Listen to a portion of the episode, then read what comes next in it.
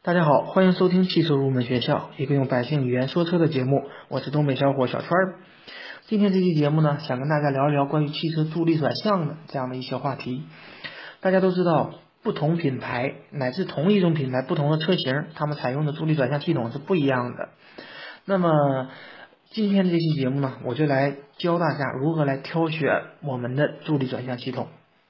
助力转向系统实际上根据它的发展阶段，可以分为嗯机械液压助力转向系统、电控液压助力转向系统，还有电动助力转向系统。最后呢，我会给大家介绍一下，就是未来的一种发展的趋势，一个比较先进的线控助力转向系统。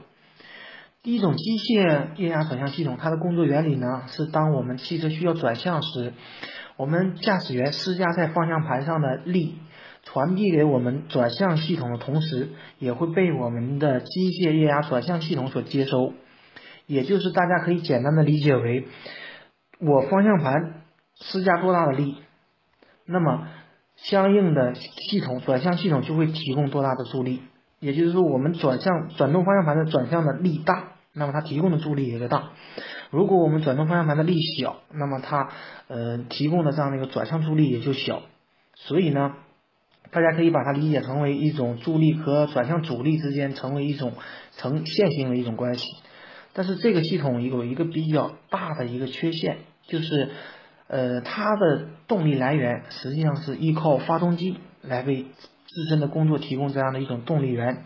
所以只要我们汽车是处于启动状态，发动机在运转，那么这种助力转向系统就会一直处于这样的一个工作状态。那么这就会给我们的发动机带来了一定的能耗，同时呢，由于呢，我们如果需要比较大的一些转向力的话，它必须要求我们的液压泵输出较大的助力，那么助力大就会给我们的油管啊、油泵啊带来很大的一种损害，所以呢，嗯，这也是它的另外一个缺点。最后呢，就是这个系统它也。非常的不方便安装和维护，所以机械液压转向系统由于自身的这样的一个局限，也限制了它在汽车上的一种较大的这样的一种发展。但是随着我们电子技术的这样的一种进步呢，我们又研究出一种电控的液压助力转向系统，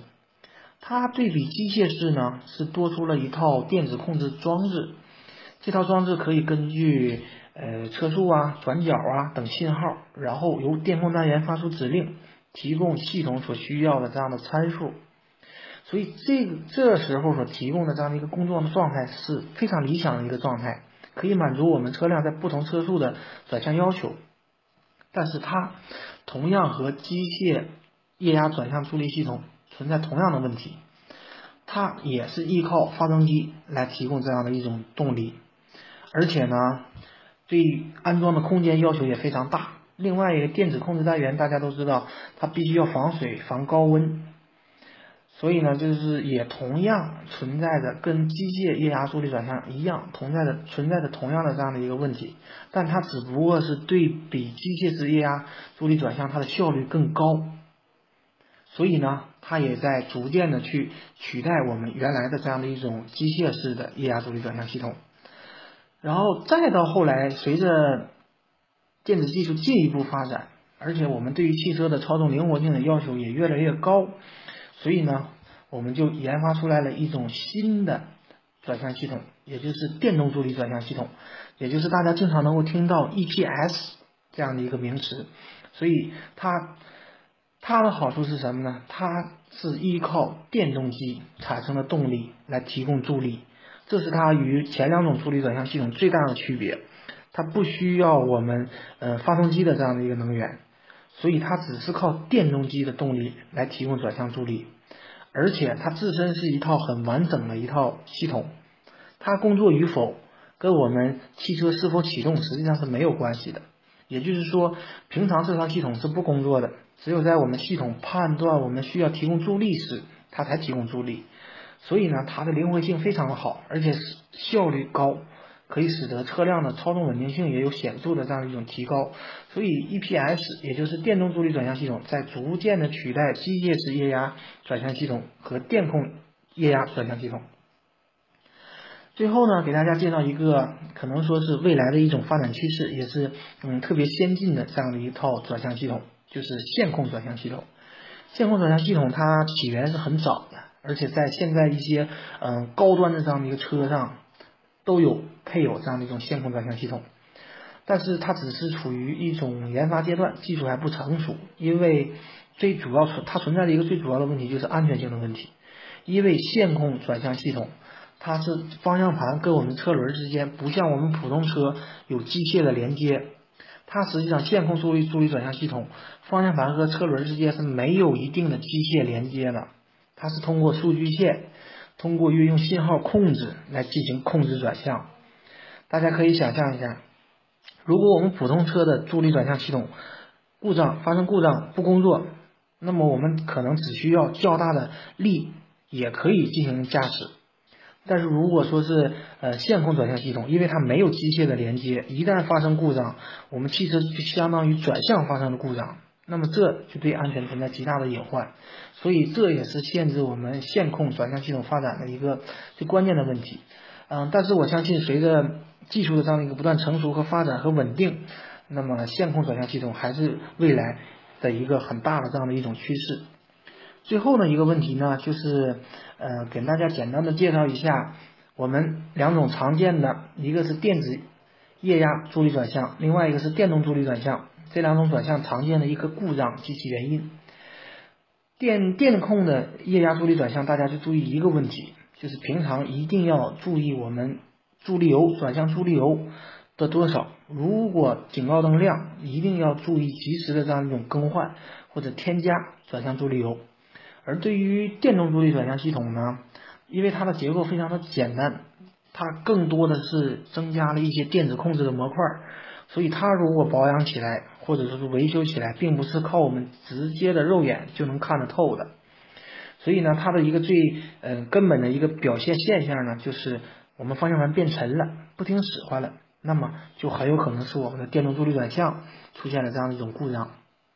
那么，如果我们转向感觉到没有助力的话，那么对于电动助力转向来说，很有可能是因为我们控制系统的呃限速啊，嗯接触不良，还有可能是我们整个呃电动助力转向系统它的一个控制系统的保险丝烧断，也可能会出现它导致它不工作，还有可能是继电器，也就是我们助力转向电动助力转向的继电器不工作，或者说是损坏，也会导致我们的。转向无助力，这是我们常见的对于电动助力转向的这样的几个故障。那么，如果一旦出现故障呢，还是建议大家尽早的到那个维修店进行维修。好，今天这期节目呢，就暂时跟大家讲这么多。另外，节目的最后呢，给大家嗯推荐一下我们节目的公众微信账号。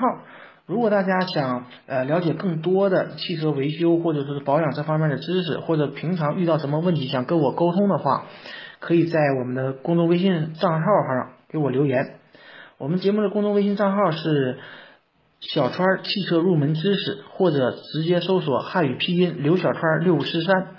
就可以进行添加。节目最后一首李荣浩的好听的歌曲送给大家，祝大家生活愉快。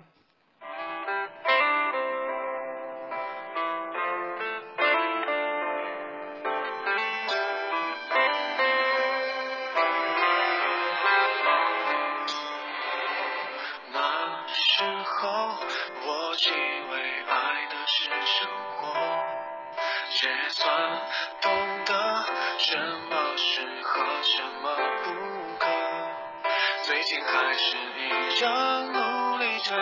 配合你的性格，